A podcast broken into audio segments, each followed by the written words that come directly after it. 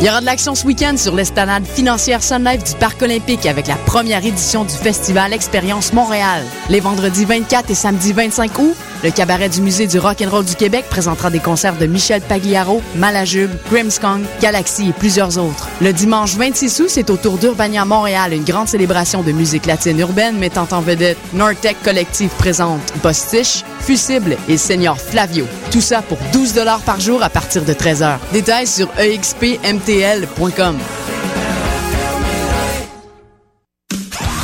1er septembre prochain, vous avez rendez-vous à Lavaltrie pour la première édition du Puzza. Au menu, show punk rock, compétition de wakeboard, skateboard, bière, bouffe et bien du plaisir, le tout à moins d'une heure de Montréal. Vous pourrez voir sur scène Anti-Flag, Planet Smashers, Vulgar Machin, The Toasters, Dig Up, Brixton Robbers, Les Dorothées et plus encore. Les billets sont au coût de 20 en pré-vente et 25 à la porte. Visitez le www.puzzapelousa.com pour tous les détails et achetez votre billet.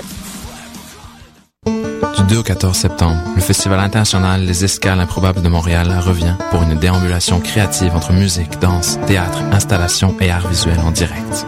Retrouvez les escales de jour, gratuites sur les quais du Vieux-Port du 7 au 9 septembre, avec entre autres l'épicerie musicale, un marché improbable imaginé par Jérôme Minière et Marie Normand. Et du 11 au 14 septembre, les escales de nuit à l'usine C, avec la sagesse des abeilles, 20 000 abeilles, seules actrices sur scène, le spectacle hypnotique de Jean-Lambert Wild et Michel Onpré.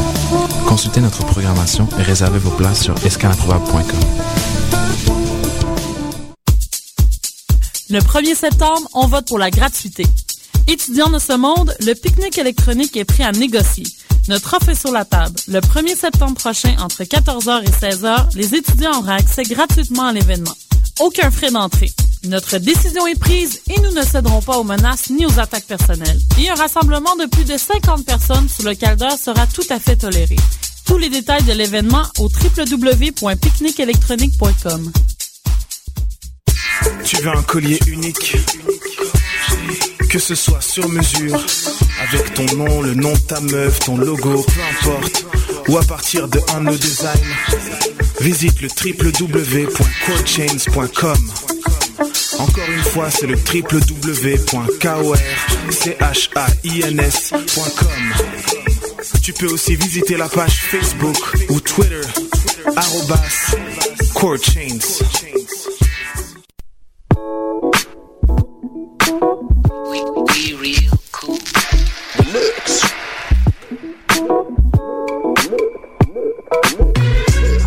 Vous écoutez Choc FM, l'alternative urbaine.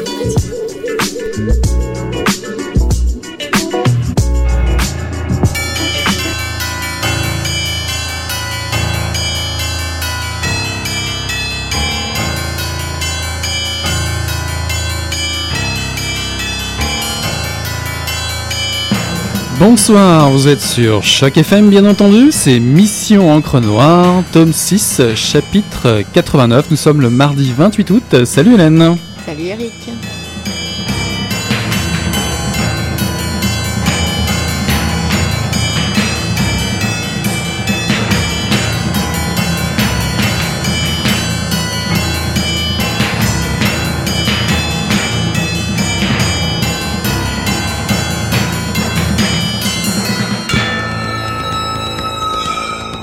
Alors, c'est un cliché, mais euh, on se plaint souvent de l'immobilisme de la ville de Montréal, ses élus qui manquent de poigne ou tergiversent, son administration dans l'inertie ou peu énergique, les moyens qui manquent également cruellement, les oppositions politiques ou citoyennes qui empêchent les projets d'avancer, les innovations de se concrétiser et les infrastructures de se construire. Eh bien, peut-être suis-je naïve, mais il y a un dossier qui, selon moi, sort du lot et où beaucoup de choses se sont faites ces dernières années et se font encore tout en discrétion. C'est dommage, mais ça va bien à Montréal et ça ne se sait pas assez. Les bibliothèques, le réseau des bibliothèques. C'est un ton un peu éditorial pour commencer cette, euh, cette émission. Mais euh, c'est vrai que j'ai remarqué que qu'on en entend parler euh, à travers le bouche à oreille ou qu'on les fréquente, on sent qu'elles jouent leur, le rôle qui leur est dévolu culturel et social, de proximité, au-delà presque de ce qu'on en attend. Et on sent qu'elles sont dynamiques et, évoluent. Il y en a même qui se construisent ou s'agrandissent, d'après ce que je sais. Donc, nous avons voulu en savoir plus et vérifier un peu notre perception. Et pour cela, un invité est avec nous ce soir. Nous recevons Richard Adam, qui est, je prends mon souffle, chef de division et coordonnateur à la direction associée des bibliothèques, une partie de la direction de la culture et du patrimoine à la ville de Montréal. Est-ce que c'est bien ça? Tout à fait. Donc, euh, bonsoir, euh, Richard et bienvenue euh, à Mission Encre Noire sur Choc FM. Merci pour l'invitation. Ah bah, ça nous fait plaisir. Bah, d'ailleurs, on va commencer directement dans le dur, la brique. ah, ça y est, toi tout de suite ah, dans oui, le tout dur. de suite, dans le dur, la brique tout de suite. Combien de bibliothèques compte Montréal? On a cru lire 43, il me semble, dans les oui, papiers. Le réseau est constitué de 43 bibliothèques réparties sur l'ensemble du territoire dans les 19 arrondissements. À ça s'ajoutent aussi certains services centraux qui offrent support et expertise aux arrondissements dans le domaine de la bibliothéconomie et des immobilisations. Et euh, je crois qu'il y a d'importants investissements en cours, des nouvelles bibliothèques, des rénovations, des agrandissements. Est-ce qu'on peut faire le point un petit peu sur les projets? Vous parliez d'un secret bien gardé. De fait, c'est un secret bien gardé. C'est probablement l'un des chantiers culturels les plus importants que la ville a fait. À tout le moins dans le domaine des bibliothèques, c'est probablement l'initiative la plus importante depuis l'histoire, depuis les 100 ans de la Bibliothèque publique de Montréal. La Bibliothèque de public de Montréal a plus de 100 ans. C'était en 2011, le centième anniversaire de la Bibliothèque centrale. La Et elle est où, cette bibliothèque? Elle était sur Sherbrooke. Elle est maintenant euh, associée à la Grande Bibliothèque. D'accord. Mais euh, depuis ces temps, durant ce siècle-là, la Ville n'a jamais consenti autant d'efforts et d'argent et d'énergie qu'elle le fait et qu'elle s'apprête à le faire pour les années à venir par le programme de rénovation, d'agrandissement et de construction de bibliothèques. Alors, euh, ben, laquelle sera la prochaine bibliothèque inaugurée alors, puisque on, les paris sont ouverts. Il y a un sprint. Il y a deux bibliothèques qui sont sur les blocs de départ. Wow. Et il y en a le choix entre la bibliothèque Marc Favreau, qui est adjacente au métro Rosemont. Oui. La future bibliothèque Marc Favreau, qui est en construction, qui est sortie de terre. Et la bibliothèque, le chantier de la bibliothèque du Boisé dans Saint-Laurent, dans le secteur Timmins-Cavendish, dans la partie ouest de Saint-Laurent, a une légère avance au niveau de la structure et du chantier, mais c'est nos deux pelotons de tête. Bon, bah restons, restons branchés pour savoir laquelle des deux euh, va gagner. Alors évidemment, il y a entre les bibliothèques d'il y a 100 ans et, et celles d'aujourd'hui, il y a bien, bien, bien de différences. À quoi ressemblent les nouvelles bibliothèques de Montréal en termes de conception aujourd'hui? Euh, à quoi elles vont ressembler, elles sont encore sur papier, elles sont, en, elles sont en train d'émerger. Mais une chose qui est certaine, c'est que ce ne sera pas du tout ce qu'on a connu quand on était petit. On est loin du rayonnage de la table, du comptoir et de la toilette. Alors je vois tous, nos, tous nos auditeurs qui adorent Asimov vont vouloir vous demander, mais la bibliothèque du futur, c'est quoi alors? La bibliothèque du futur va faire de plus en plus de place au service, à la personne, aux individus. À l'époque, on disait que, je ne suis pas bibliothécaire, mais on disait que les, environ 70% de l'espace devait être consacré aux collections aux documents et 30% aux usagers. Lentement, on est en train d'inverser cette proportion-là. Donc, les bibliothèques, maintenant, compte tenu des supports qui se modifient, compte tenu aussi des, des sans-fils, des nouvelles technologies qui arrivent, la bibliothèque devient beaucoup plus un lieu citoyen, un lieu de formation, un lieu d'éducation, un lieu d'apprentissage, un lieu d'auto-formation, un lieu d'accueil.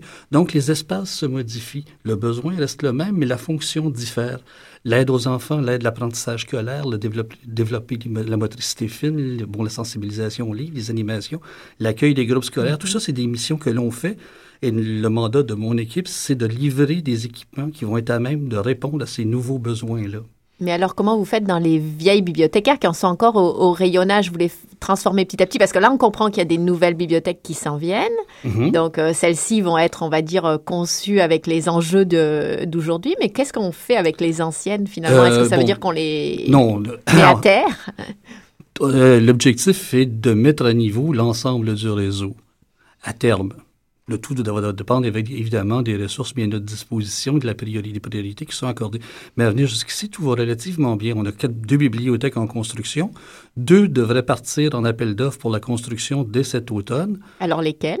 Euh, la bibliothèque Benny, dans le Centre culturel Notre-Dame-de-Grâce. Mm -hmm. euh, Côte-des-Neiges, au coin de Benny et c'est vers Benny Farm. De Benny Farm, c'est dans le complexe Benny Farm, je m'excuse. Et l'autre bibliothèque qui devrait aussi partir en appel d'offres pour la construction, c'est la bibliothèque Saul Bellow dans l'arrondissement La Chine. Euh, l'arrondissement de Pierrefonds a déposé son programme fonctionnel et technique qui est en train d'être analysé, donc il devrait y avoir incessamment des décisions par rapport au projet qui nous a été présenté. Parallèlement à ça, d'autres d'autres arrondissements ont développé des projets qui sont à des stades divers de progression. Actuellement, il y a 13 projets sur la table. Ok. 13 projets sur la Ah table. ouais. Ça veut dire Ils qu'au sont à des du... stades différents de développement. Certains sont à l'avant-projet. Mais chez nous, on a ouvert 13, de 13 dossiers. Donc, ça veut- est-ce que ça veut dire qu'on est en termes de rattrapage euh, Énormément. Ok. énormément, euh, juste sans vouloir noyer qui que ce soit dans les chiffres. Euh, lorsqu'on a, lorsque le programme a été lancé en 2007, euh, la moyenne, bon, la, la superficie, le mètre carré par 1000 habitants, on avait environ 37 mètres carrés par 1000 habitants.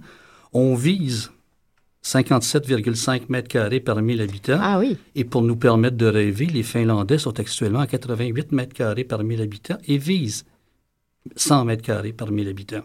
Oh, mais Décidément. la Finlande est en la train Finlande, d'arriver la à Suède, Montréal. Enfin, ouais. on a encore un peu de chemin à faire. Ben, c'est- bon, c'est- dans la culture, dans, bon, dans- dans les pays scandinaves, dans- chez les anglo-saxons et dans les, par- dans les pays scandinaves, la place de la bibliothèque est un élément extrêmement important de la société.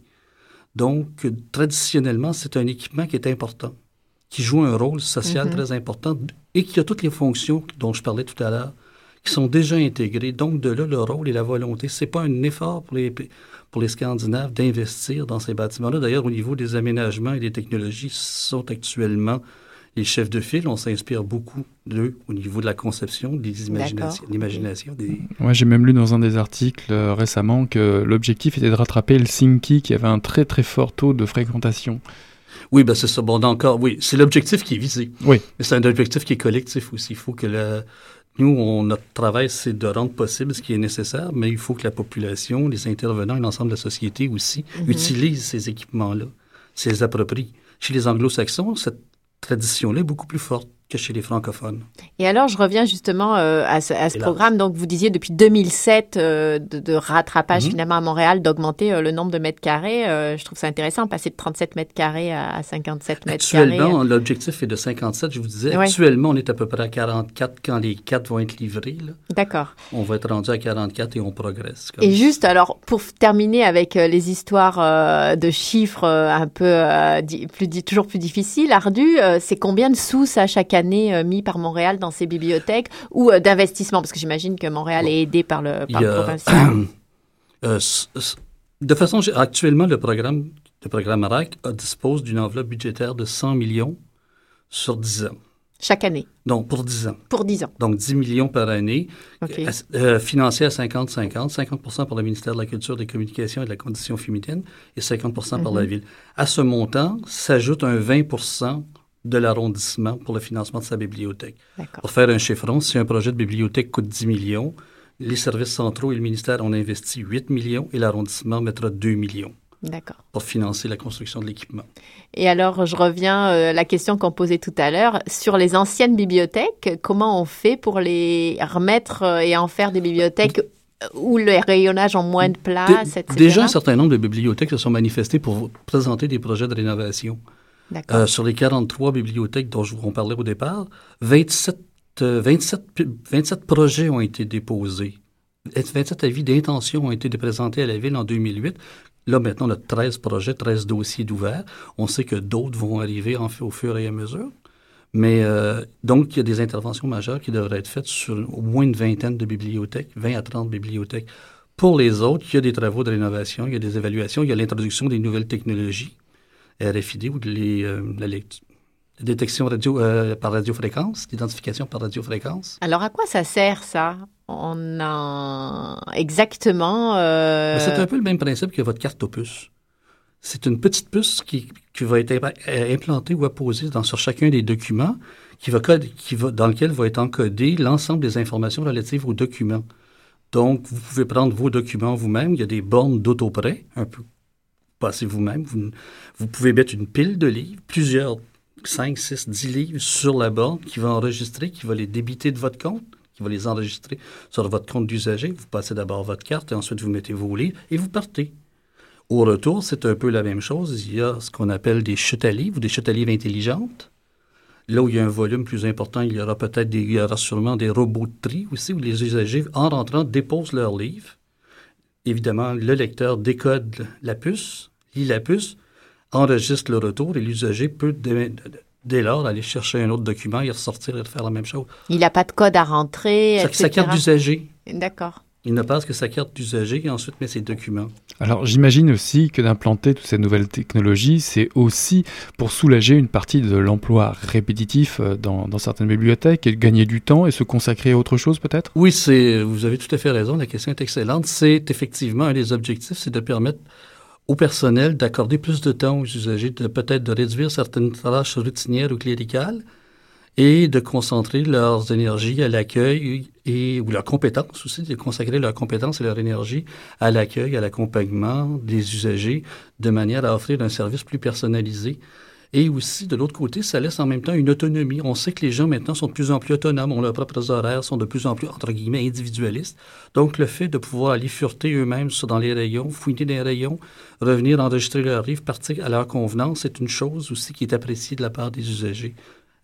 Par contre, si les gens ont besoin d'un support, ben, le personnel est plus disponible pour les accueillir et les accompagner. Serait-ce à dire que la bibliothèque idéale du XXIe siècle serait une bibliothèque ouverte 24 heures sur 24, euh, accessible par euh, physiquement ou par autre technologie Il y a des expériences qui existent ah. effectivement dans certains pays. Oui, il y a certains, euh, certaines Habituellement, c'est des points de service. C'est peut-être pas nécessairement une bibliothèque au complet, mais il y a des points de service qui, effectivement, avec ces nouvelles technologies-là, laissent une plus grande flexibilité aux usagers ou, euh, grâce à des caméras, aux cartes, euh, des cartes magnétiques et les, le système RFID, les usagers peuvent avoir accès à un certain nombre de documents à toute heure du jour ou de la nuit.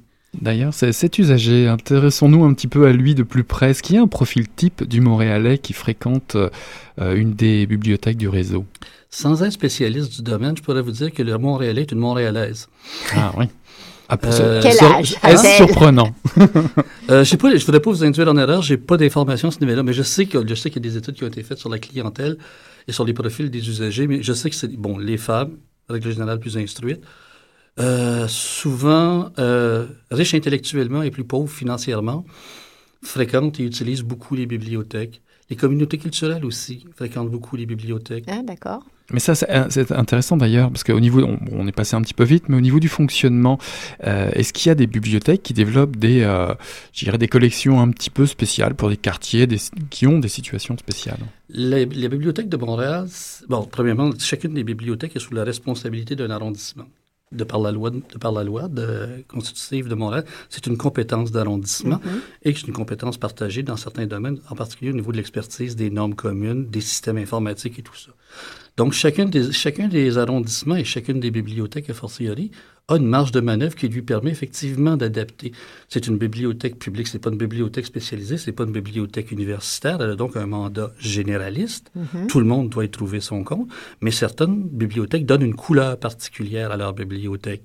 La bibliothèque Hochelaga, c'est une bibliothèque enfant, enfant-jeunesse. Euh, la bibliothèque, euh, l'Octogone à Ville-la-Salle a un corpus, comme la bibliothèque Frontenac, important en BD. Donc, euh, la bibliothèque de la nouvelle bibliothèque Le Boisé à Saint-Laurent veut avoir une couleur particulière dans le domaine de l'environnement et des affaires.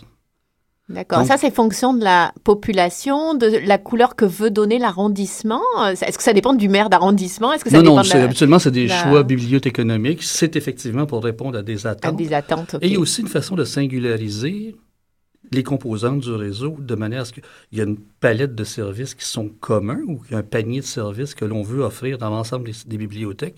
Tout citoyen devrait entrer dans une bibliothèque et trouver minimalement les mêmes choses.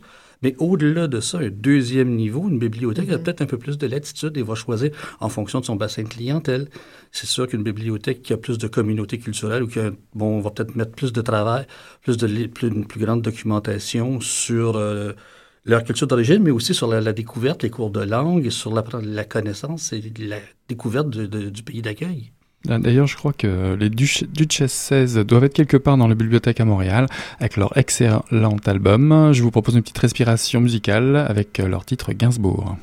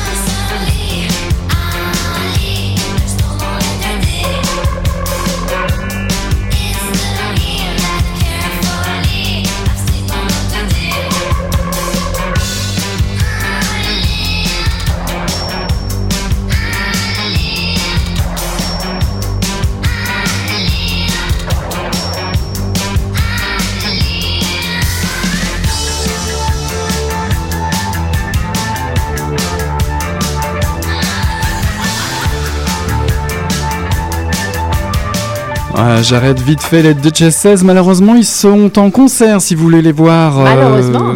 bah, heureusement en concert, mais je, les, je les coupe maintenant. Ils seront, je crois, en sur scène euh, vendredi au fameux euh, la première de Expérience Montréal. Donc allez les voir, ça vaut vraiment le coup. J'y serai de toute façon, venez me voir. de retour en studio avec Richard et Hélène. Alors, donc, euh, Richard, Richard Adam, qui travaille euh, pour le réseau des bibliothèques de Montréal, pour la ville de Montréal. Moi, je voulais revenir sur euh, les, le nombre d'employés, parce qu'on a parlé de ces bibliothécaires, ou de ces pas seulement les bibliothécaires, les employés des bibliothèques qui vont être plus disponibles grâce aux nouvelles technologies, mais combien sont-ils? Je voudrais juste avoir un chiffre parce que c'est une question que je me posais. Environ 900. 900. Environ 900 employés, euh, un peu plus si on compte des années personnes, ça peut monter à plus d'individus, mais il y a environ 900 employés mm-hmm. euh, répartis entre les, 19 arrondissements et les services centraux, comme je vous expliquais en début, en début d'émission.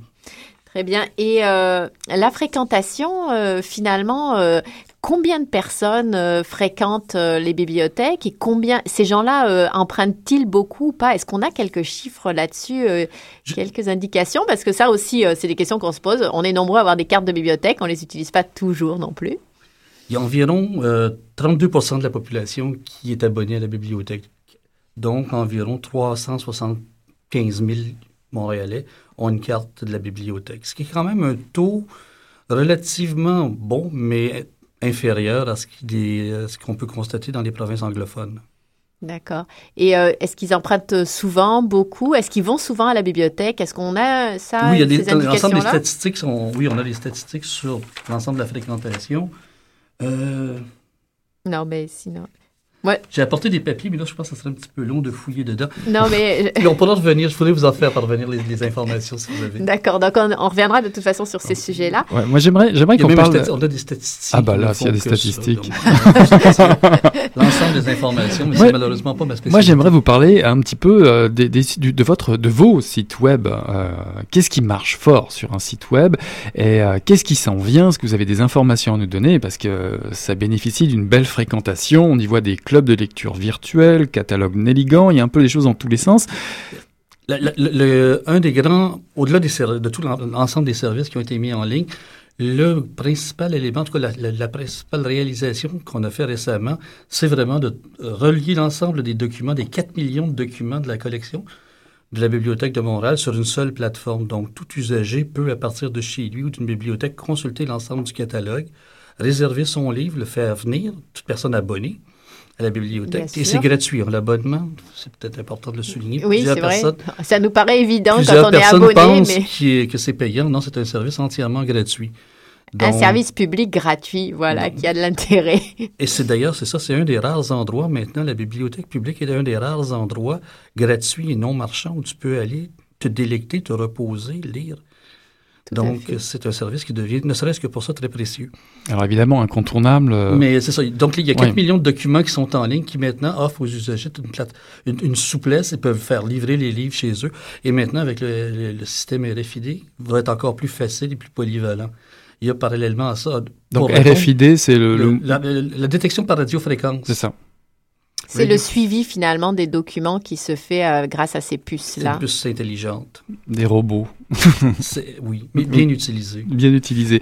Mais euh, restons sur le web, les médias sociaux aussi. Hein. Oui, il y a des plateformes de... Bon, de plus en plus, il y a une équipe chez nous de jeunes qui ont mis en place toute une section, un ensemble de palettes et de services qui sont là justement pour répondre en temps réel, pour être interactif avec les... Et de plus en plus au niveau scolaire, l'aide aux devoirs, l'aide... Il y a, un, site ou une activité qui a été développée justement pour aider en collaboration avec le milieu scolaire de manière à offrir aux étudiants à partir de chez eux des références, des livres, euh, pour leur permettre justement de compléter leur formation. Moi, j'ai vu que ma bibliothèque euh, était très active sur Facebook aussi, ah. sur sa mhm. page. Alors, je me suis mhm. demandé si c'était tout, si tout était comme ça. La plupart des bibliothèques, la, bibliothèque, le réseau a sa page Facebook, a son, son Twitter, a ses, ses liens. D'accord. Euh, c'est de plus en plus, ben, une bibliothèque, si elle veut rejoindre les usagers, et surtout les jeunes, et, les attirer, il y a une obligation de prendre ce virage-là, sans délaisser les clientèles plus traditionnelles. Il y a une nécessité d'offrir aux jeunes des plateformes. Le gaming, dans plusieurs bibliothèques, vous allez retrouver des, espaces de jeu pour les adolescents. Donc, où les gens vont les jeunes vont aller là pour jouer avec des, des, jeux Mais pour nos auditeurs les plus intéressés euh, qui n'ont pas encore sauté le pas, euh, comment cela se passe-t-il? Vous prêtez les tablettes numériques? Quelle est la durée de consultation pour un document numérique, par exemple? Est-ce qu'il y en a beaucoup déjà de documents numériques? Est-ce que ça, c'est vraiment un virage qui a Il est été en train de se pris, faire. qui est Je ne en saurais train pas de vous dire qui la collection se faire? exacte, le nombre de documents, mais il est en croissance. Euh, je pense qu'on est aux alentours de 4 à 5 000 documents, mais je ne voudrais pas vous induire en erreur. Et de plus en plus, euh, la collection va aller croissante euh, au fur et à mesure que les droits peuvent être acquis et les procédures de prêt peuvent être développées. Il y a certaines bibliothèques, effectivement, qui commencent à tester sur une base expérimentale de prêter des, tablettes aux usagers. Euh, souvent, les documents sont chronodégradables, donc le- au bout de la période de prêt, le document s'efface de lui-même euh, de la palette. Mais le, compte tenu aussi de la généralisation des palettes, beaucoup d'usagers ont leur propre palette.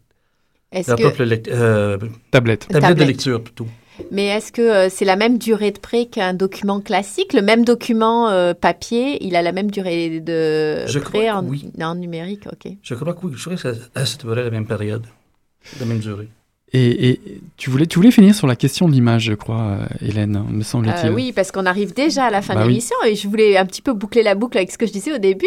Euh, il- on voit que c'est très dynamique, qu'il se passe plein de choses et il y a plein de choses qu'on n'a pas abordées dans l'émission. Mais finalement, pourquoi les Montréalais n'ont pas plus conscience de, cette, euh, de ce réseau des bibliothèques, de ce dynamisme? Est-ce qu'il y, a- est-ce qu'il y a un problème d'image à gérer? Est-ce qu'il faudrait une grande campagne de publicité? Ben- C'est quand même un service public, on l'a dit, qui est gratuit, qui fonctionne bien, qui, qui est développé avec notre argent, là, tous les contribuables.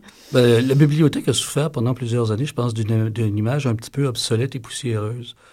Euh, les gens ont peut-être gardé de leur époque scolaire des souvenirs euh, un, peu, un peu moins intéressants de la bibliothèque. Comme je le disais, et aussi la bibliothèque a pendant longtemps été n'a pas pris la même place, le même rôle dans la société que chez les anglophones. Par contre, depuis, depuis quelques années, surtout act- activement depuis, quelques, depuis euh, récemment, il y a une volonté de remettre, de, Mhm. de populariser, de diffuser. On est présent à plusieurs endroits. Et les bibliothèques sont maintenant, on a maintenant des kiosques des, on se promène dans les écoles, dans les, on fréquente les événements. On est au festival de jazz, on est au Vieux-Port. On, on- il y a une équipe qui se promène, qui diffuse, qui va informer les gens sur l'existence des bibliothèques et sur l'ensemble du réseau et sur les services qui y sont offerts. Ah oui. Donc, il y a une volonté, effectivement, parce que les bibliothèques, on parlait de béton, aussi belle soit-elle, la bibliothèque, aussi célèbre soit son architecte, ça demeure un moyen, c'est pas une fin. Ouais. Et puis regardez, vous êtes même à Mission Encre Noire euh, sur Choc FM et on vous offre les ondes. En tout cas, on a été ravis de vous recevoir, Richard Adam, ce soir. Merci beaucoup d'être venu nous rendre visite. C'était le chapitre 89, tome 6 de Mission Encre Noire. Dis donc, Hélène, on s'attaque au 90 la semaine prochaine, n'est-ce pas? Ah oui, euh, j'avais pas réalisé, mais si tu le dis, oui, après 89, il y a 90, je crois. Donc, euh, très chers auditeurs et auditrices, on vous dit à la semaine prochaine et une bonne semaine. Bonsoir. Et bonne lecture. Bonne Merci, lecture. au revoir. Au revoir.